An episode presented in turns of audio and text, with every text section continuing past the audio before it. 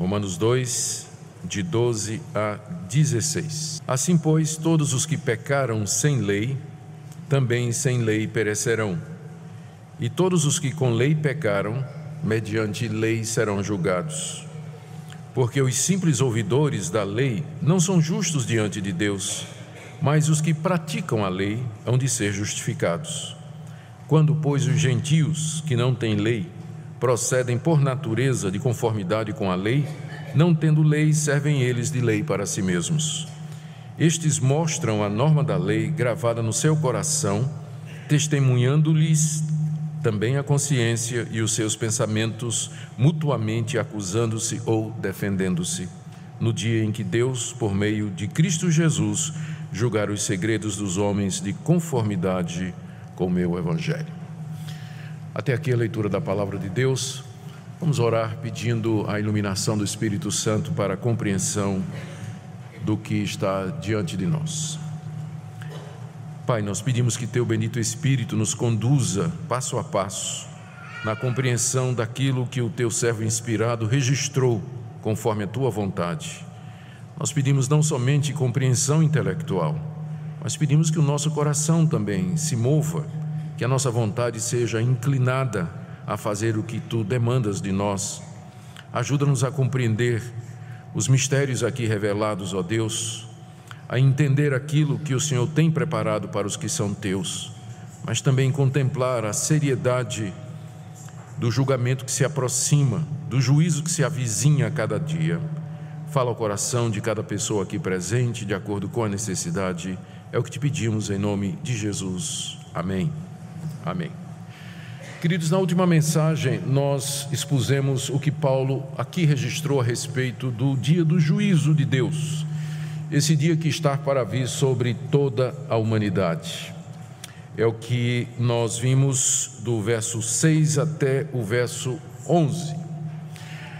O objetivo de Paulo aqui nessa passagem, nessa parte da carta, é demonstrar a condenação de toda a raça humana ele começa mostrando primeiro que os pagãos, os gentios, aqueles não judeus que nunca ouviram a lei de Moisés, nunca ouviram o nome de Deus, eles estão condenados.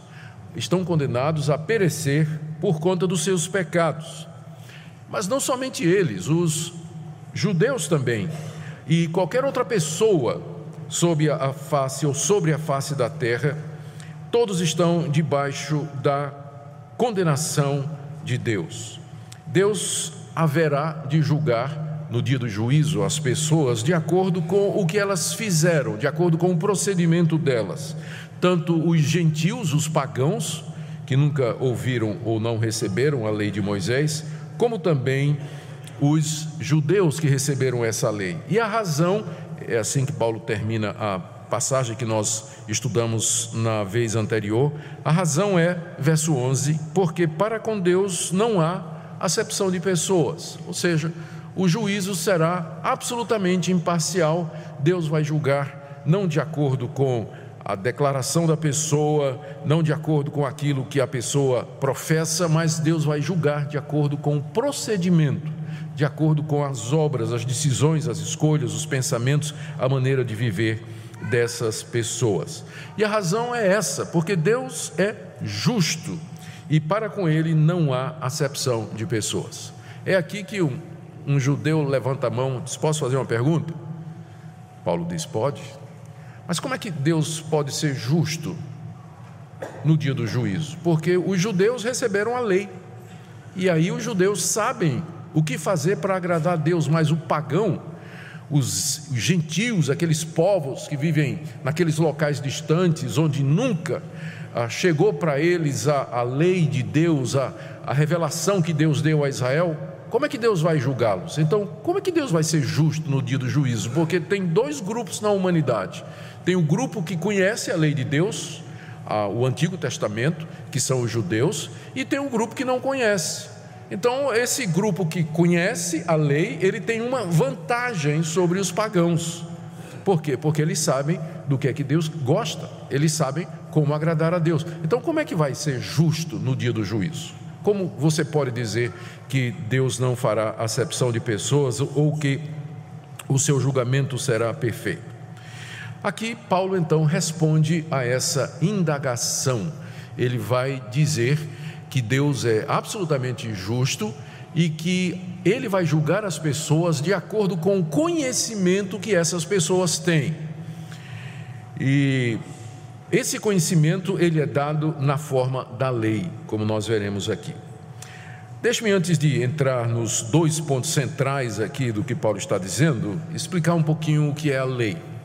O nosso Deus é um Deus santo, Ele é o Criador dos céus e da terra, Ele é onipotente, onipresente, onisciente, Ele é imutável no seu ser, Ele é perfeito em todas as suas obras, justo em todos os seus caminhos. E esse Deus, Ele tem uma vontade, Ele tem uma vontade. E essa vontade é expressa naquilo que nós conhecemos como os Dez Mandamentos, que foi a lei de Deus escrita, dada ao povo de Israel através de Moisés.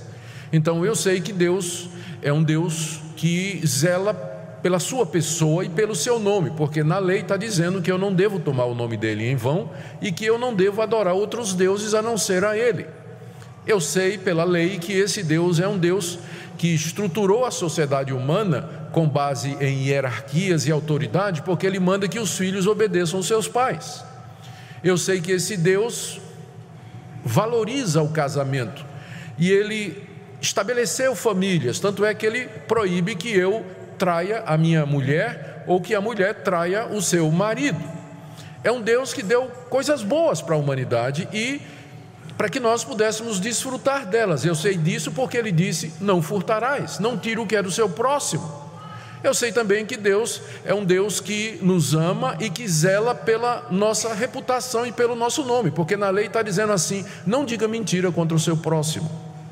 Então, a lei de Deus é a expressão de quem Deus é, da sua santidade, do seu amor, da sua misericórdia, do que é que ele gosta, do que é que ele não gosta e, portanto, é a lei que vai servir de base para o juízo final. Deus vai julgar as nossas atitudes de acordo com a sua lei. Se nós fizemos o que essa lei manda, ou deixamos de fazer, é, ou, se, é, ou, se nós fizemos o que ela manda, ou se deixamos de fazer, ou se fizemos aquilo que ela proíbe, Ele vai nos julgar de acordo com isso.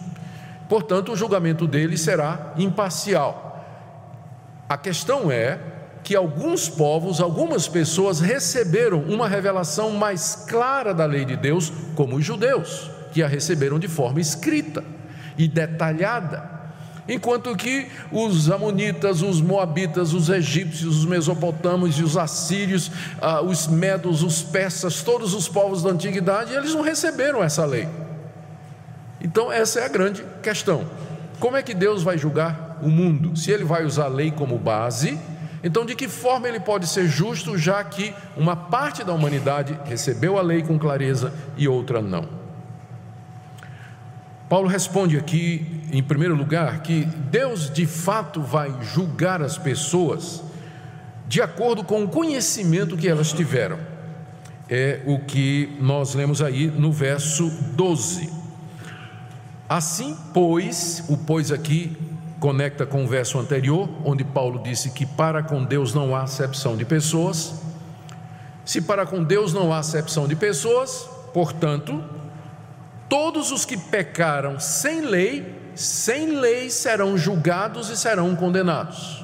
Ou seja, no dia do juízo, a situação do pagão é de que ele vai ser julgado por Deus sem a lei de Moisés, sem a lei de Moisés. Enquanto que, final do verso 12, todos os que com a lei pecaram, no caso os judeus, porque receberam a lei, pela lei serão julgados. Então, essa é a primeira resposta do apóstolo Paulo.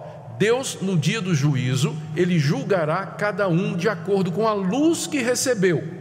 Ele não vai cobrar dos gentios e dos pagãos o conhecimento da lei de Moisés, mas quem teve o conhecimento da lei de Moisés será julgada por ele. Veja como ele desenvolve isso aqui. Em primeiro lugar, a situação dos gentios, é? a primeira parte do verso 12. Todos os que pecaram sem lei. Como é que a gente pode falar de pecado sem lei? É? Todos os que pecaram sem lei. Mas como pode haver pecado se não há lei? Paulo já tinha falado antes de que os pagãos eles têm conhecimento da existência de Deus e que esse Deus está irado porque eles, os pagãos, os gentios, esses povos distantes, perverteram e rejeitaram a revelação que Deus fez de si mesmo. Capítulo 1, verso 18: a ira de Deus se revela do céu. No verso 20, os atributos invisíveis de Deus, seu eterno poder e a sua divindade, claramente se reconhecem desde o princípio do mundo, sendo percebidos por meio das coisas que foram criadas. Capítulo 1, verso 32. Eles conhecem a sentença de Deus de que são passíveis de morte os que essas coisas praticam.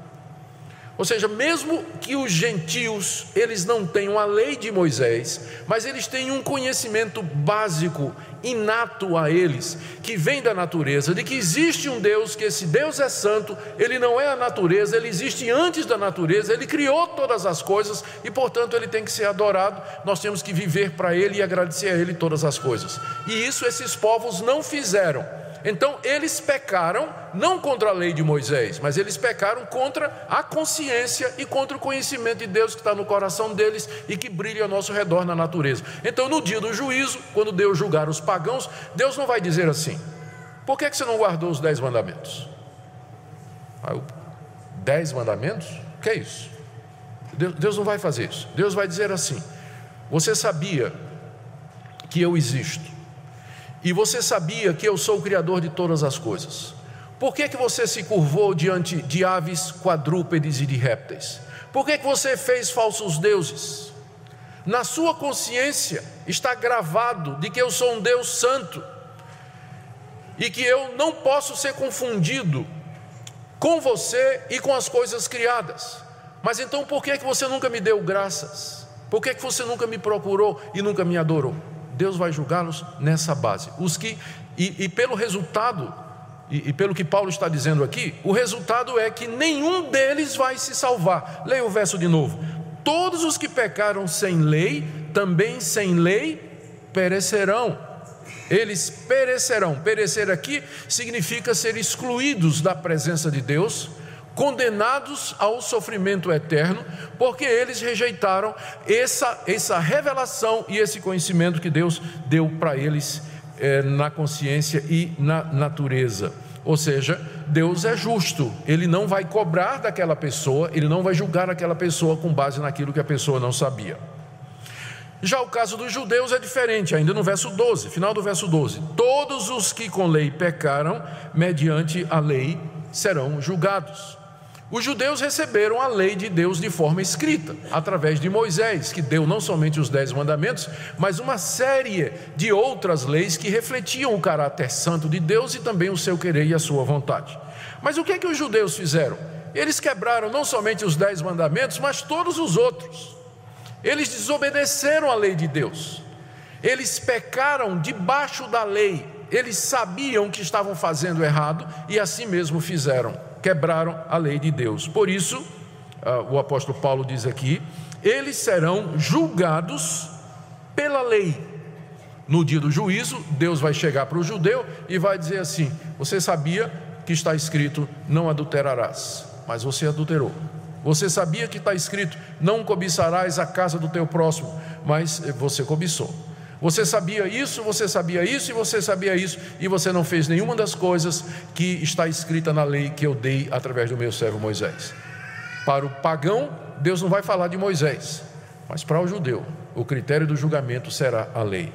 Em ambos os casos, em ambos os casos, nenhum, nem pagãos e nem judeus serão salvos, porque tanto o gentio, o pagão, não anda de acordo com a lei, com a luz que ele recebeu, como também os judeus não obedecem à lei de, à lei de Deus perfeitamente. Então, gentios e judeus, no dia do juízo, serão julgados com justiça por Deus, com base na luz que receberam, mas o veredito vai ser o mesmo: eles estão condenados. Eles estão condenados, eles haverão de perecer, porque eles não viveram de acordo com a luz que eles receberam. É isso que vai acontecer no dia do julgamento. Aqui eu queria é, só lembrar vocês que é, o que nós temos aqui nos versos 14 e 15 são uma espécie de parênteses do apóstolo Paulo, em que ele explica alguma coisa que ele vai dizer no verso 13. Tá certo? Então, quando a gente terminar o verso 13, vamos pular imediatamente para o 16. Eu, até aqui na minha Bíblia, já coloquei um quadradinho né, ao redor dos versos 14 e 15, porque eles são mais ou menos uma explicação que Paulo coloca no meio é, do, do, do, seu raciocínio. Alguém a essa altura aqui, no, depois do que Paulo falou no verso 12, não é? Todos os que pecaram sem lei, também sem lei, perecerão, e todos os que com lei pecaram mediante a lei serão julgados. Eles vão dizer então: Mas espera aí, Paulo, você está dizendo que. Por que, que Deus deu a lei então? Primeiro, essa pessoa né, levantou a questão da justiça de Deus no dia do julgamento, porque uns receberam a lei e outros não. Paulo resolveu isso aí, dizendo que Deus vai julgar de acordo com o que cada um recebeu. Mas espera aí, Paulo. É, então por que, que Deus deu a lei, se no dia do juízo, tanto os judeus como os não-judeus que não receberam a lei serão condenados do mesmo jeito? Paulo responde: é porque Deus vai julgar de acordo com o procedimento e não de acordo com o privilégio que cada um teve. Porque, verso 13: os simples ouvidores da lei não são justos diante de Deus, mas os que praticam a lei hão de ser justificados. Os judeus se gloriavam de ter recebido a lei de Deus e todos os sábados eles escutavam a lei sendo lida na sinagoga. Havia um ritual impressionante. A, a lei ela era escrita em, em, em papiros e guardada num armário. E quando começava o culto na sinagoga do sábado, os homens entravam, sentavam, tinham toda uma liturgia, toda uma recitação. As mulheres não participavam do culto, elas ficavam numa espécie de, de galeria das mulheres, observando o culto acontecer. E então se levantava o assistente da sinagoga, ia até o armário, tirava a lei, abria a lei diante do povo, recitando o Shema: Ouve, ó Israel, o Senhor teu Deus é o único Senhor, e lia a passagem do dia.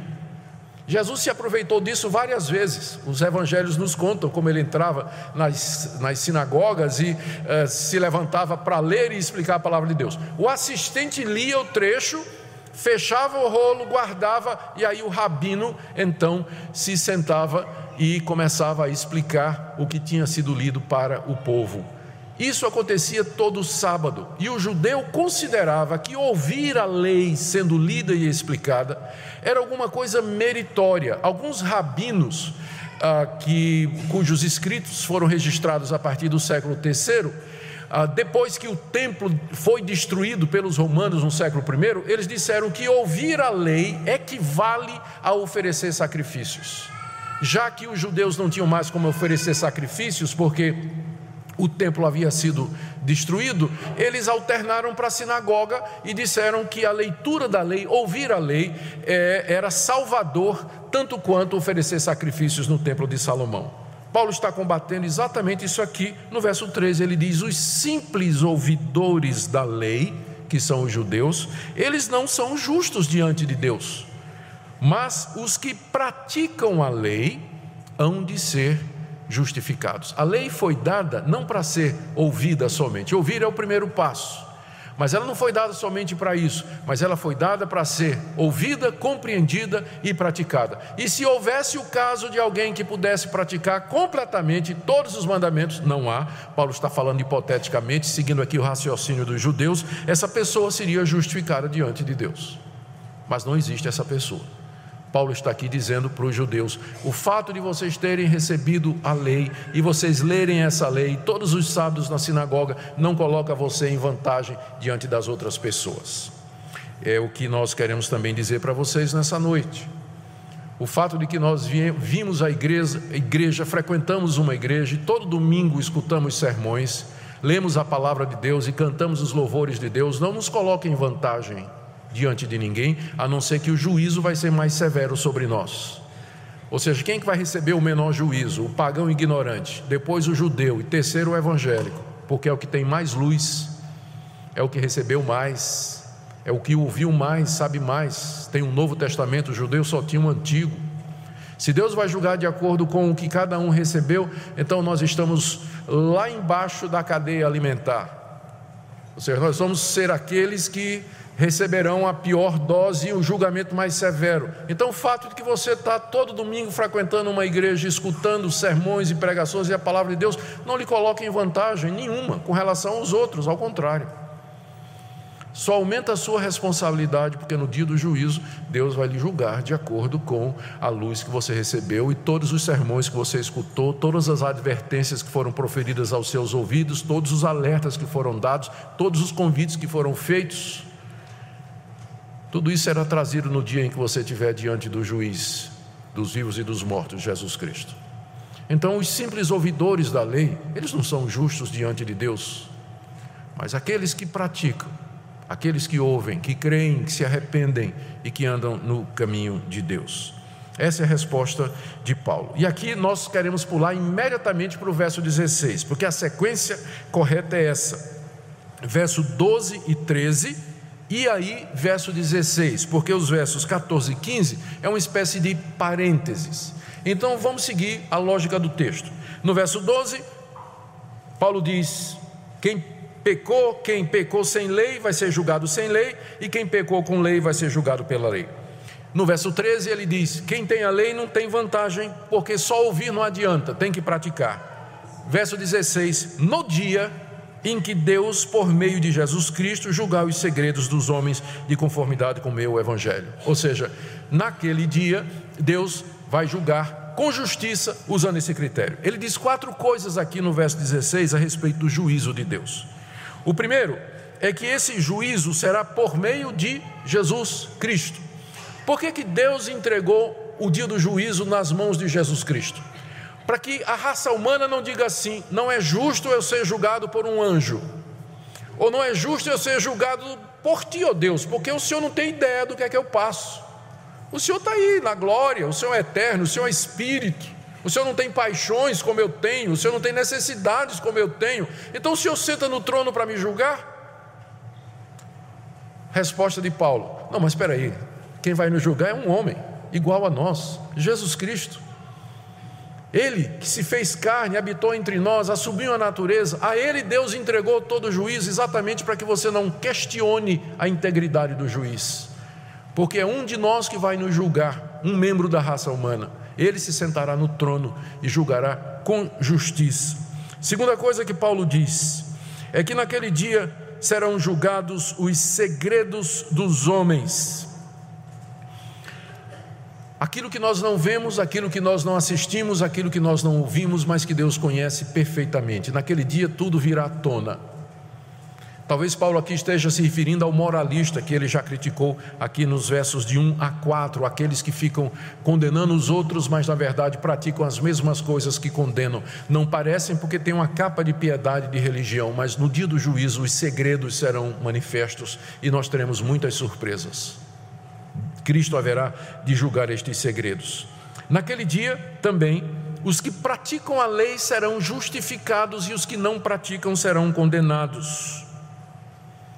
Nós já explicamos na mensagem anterior que Paulo está aqui se referindo, Paulo não está ensinando salvação pelas obras, mas ele está ensinando que uma pessoa que é salva pela fé em Cristo Jesus, ela anda de acordo com a vontade de Deus, ela quer obedecer a Deus, ela quer viver de acordo com os ditames da lei de Deus, enquanto que aquele que não teme a Deus de todo o coração, não crê em Jesus Cristo, ele vai de fato viver de acordo com as paixões da carne.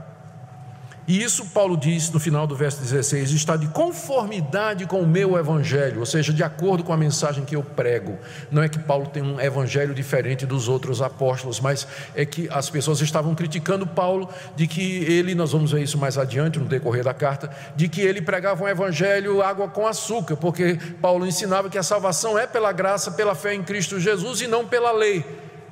Mas Paulo está dizendo: o meu evangelho não está excluindo a lei, está colocando a lei no seu devido lugar. Ela vai ser a referência no dia do juízo para Deus julgar e é, é, avaliar a conduta de cada um.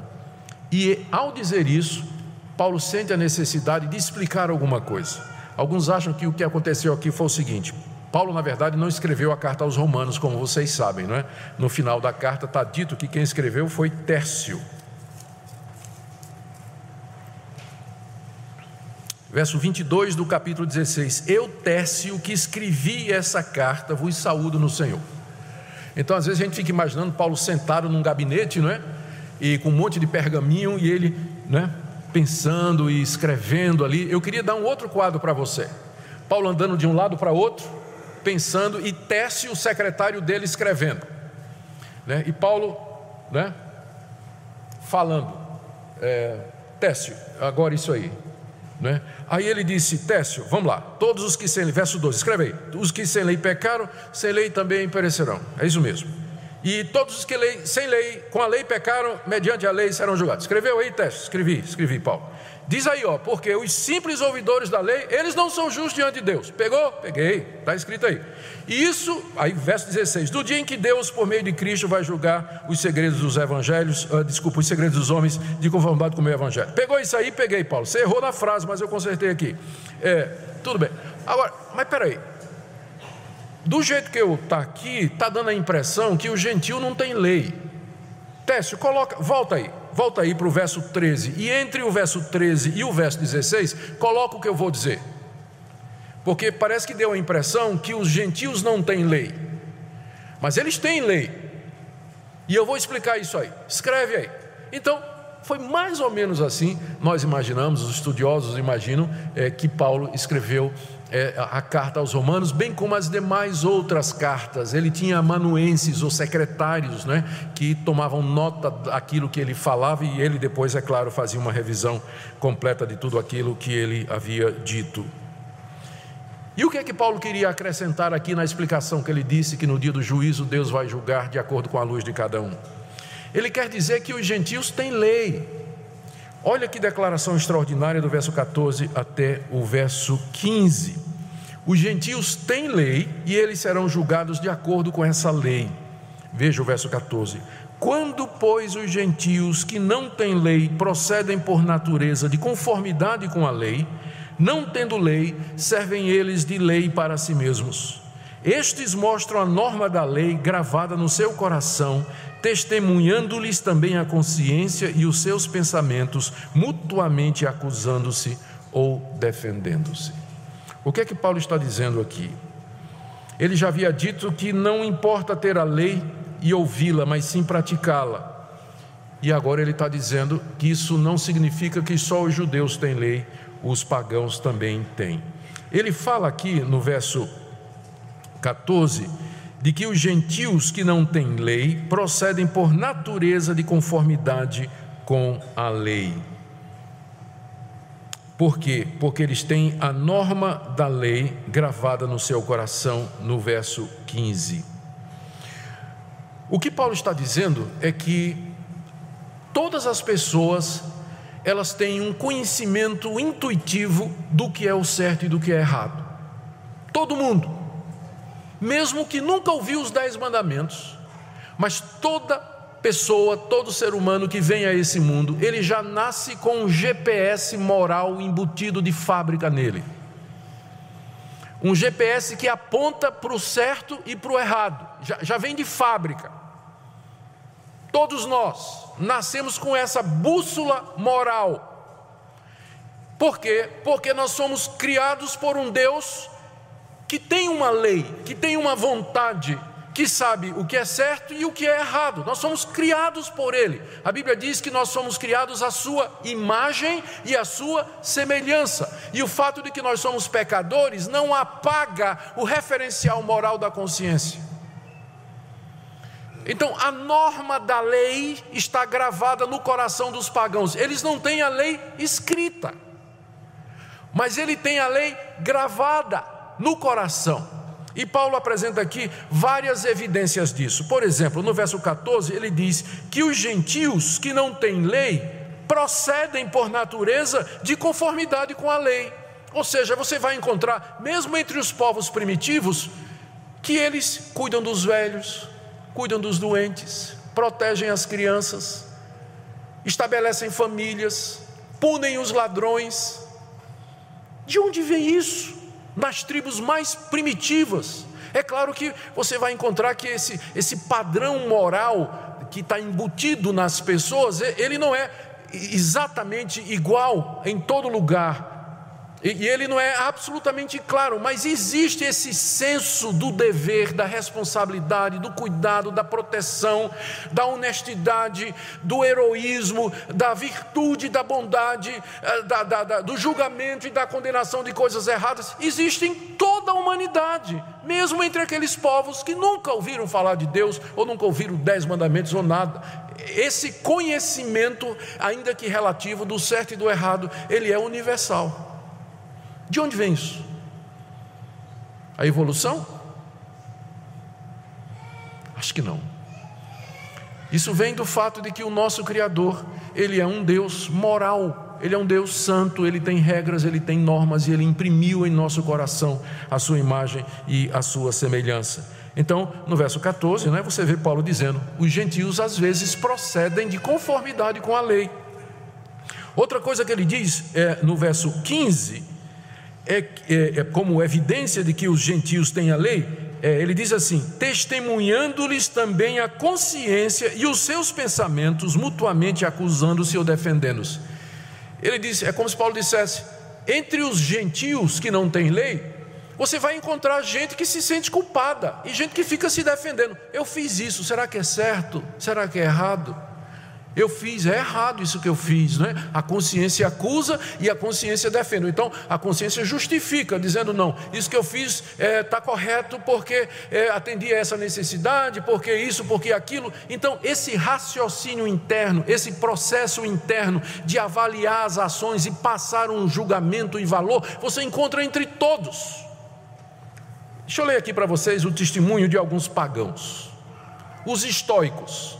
É uma escola de filosofia que surgiu no século III em Atenas, século III antes de Cristo.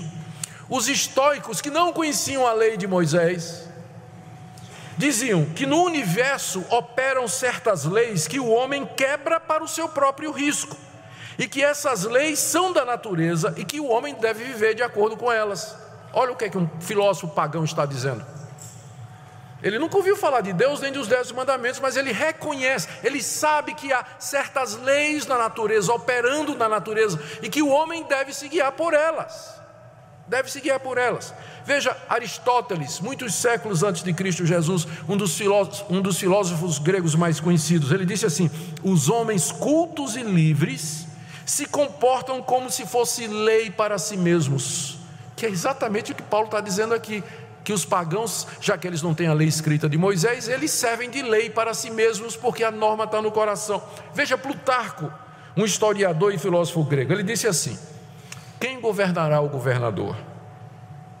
É a lei, a rainha de todos os mortais e imortais, que não está escrita em rolo de papiro ou tábuas de madeira, mas na própria razão, dentro da alma que mora perpetuamente com ele e nunca deixa sua alma privada de direção moral. Gente, quem escreveu isso foi um pagão, que nunca ouviu a lei de Moisés, nunca ouviu nada.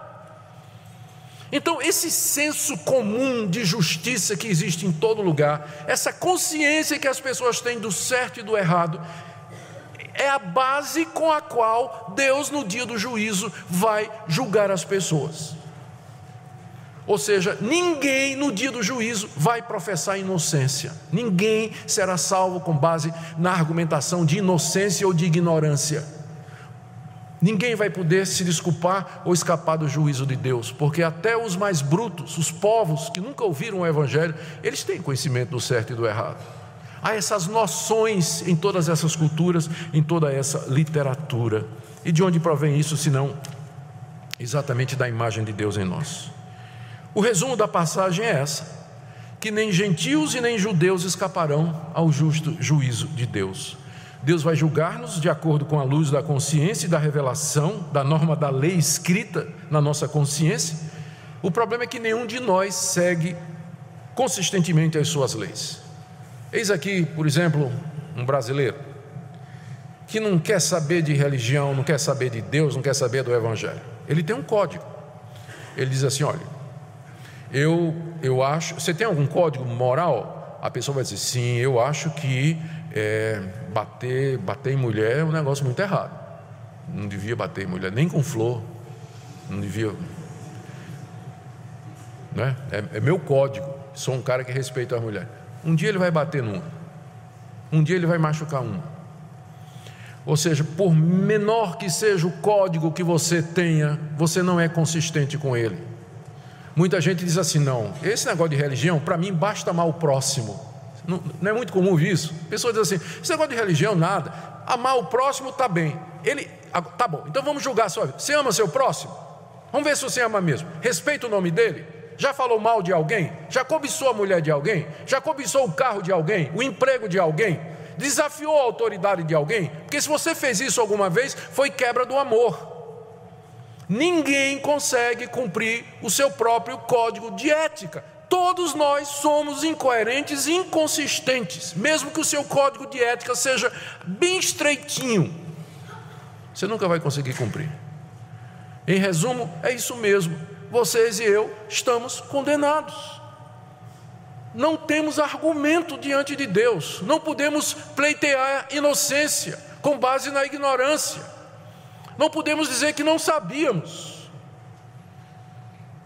E é aqui que entram, então Paulo vai entrar com o evangelho.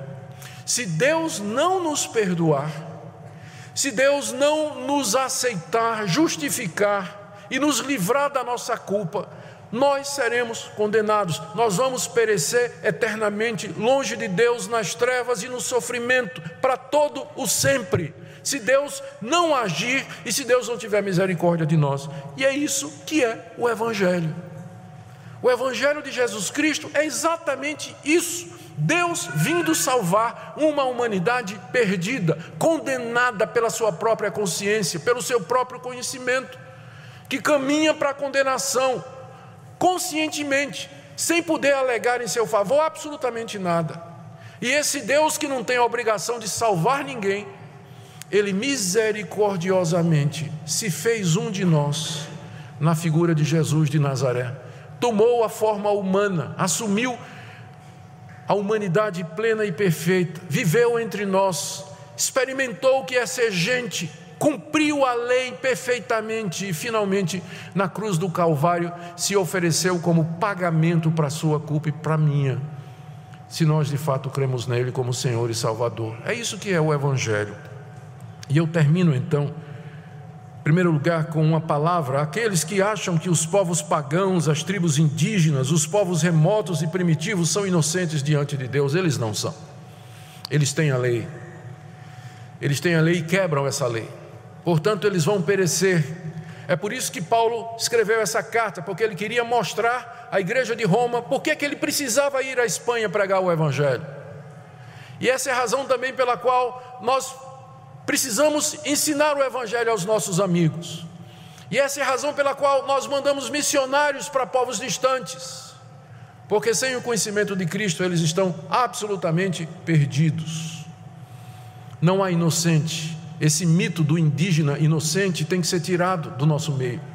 Não existe isso. São indesculpáveis diante de Deus. Uma palavra também, aqui agora, para nós de encorajamento quando você vai falar do Evangelho. Já sentiu como é difícil falar do Evangelho?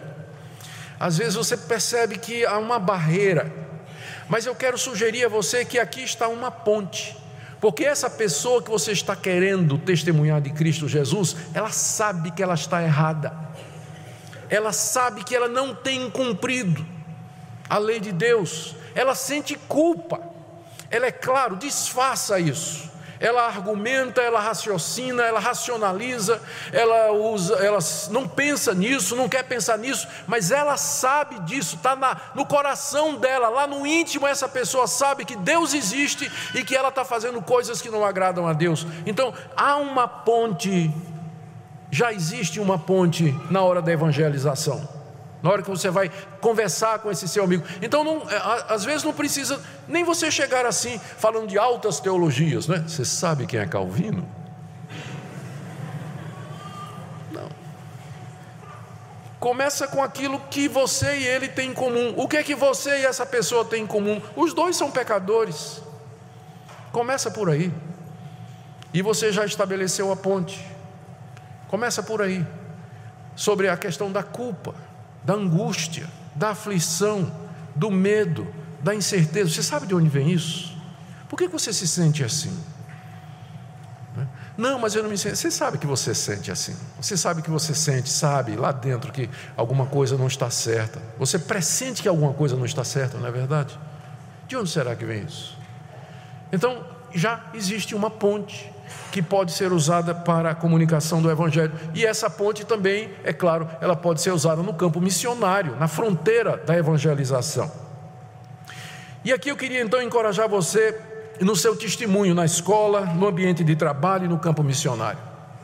Mas eu também queria dar uma palavrinha aos seus pais, aos pais, aliás, que têm filhos pequenos, que têm adolescentes. Difícil, né? Criar essa turminha. Saiba que eles já nascem sabendo que você está certo e ele está errado e que ele vai fazer muita coisa errada, e pode ter certeza que aquele choro muitas vezes não é dor, não, é birra mesmo. Ele, tem, ele nasceu, o filho já nasceu com essa consciência de que há um Deus, e ele sabe de que, e, e, ele se sente inadequado, ele não sabe expressar isso, à medida que ele vai crescendo, ele vai começando a entender as coisas, mas ele não sabe ainda expressar, dependendo da idade, esse desconforto interior que ele sente porque até a criança se dá a conhecer pelas suas ações, diz o livro de Provérbios.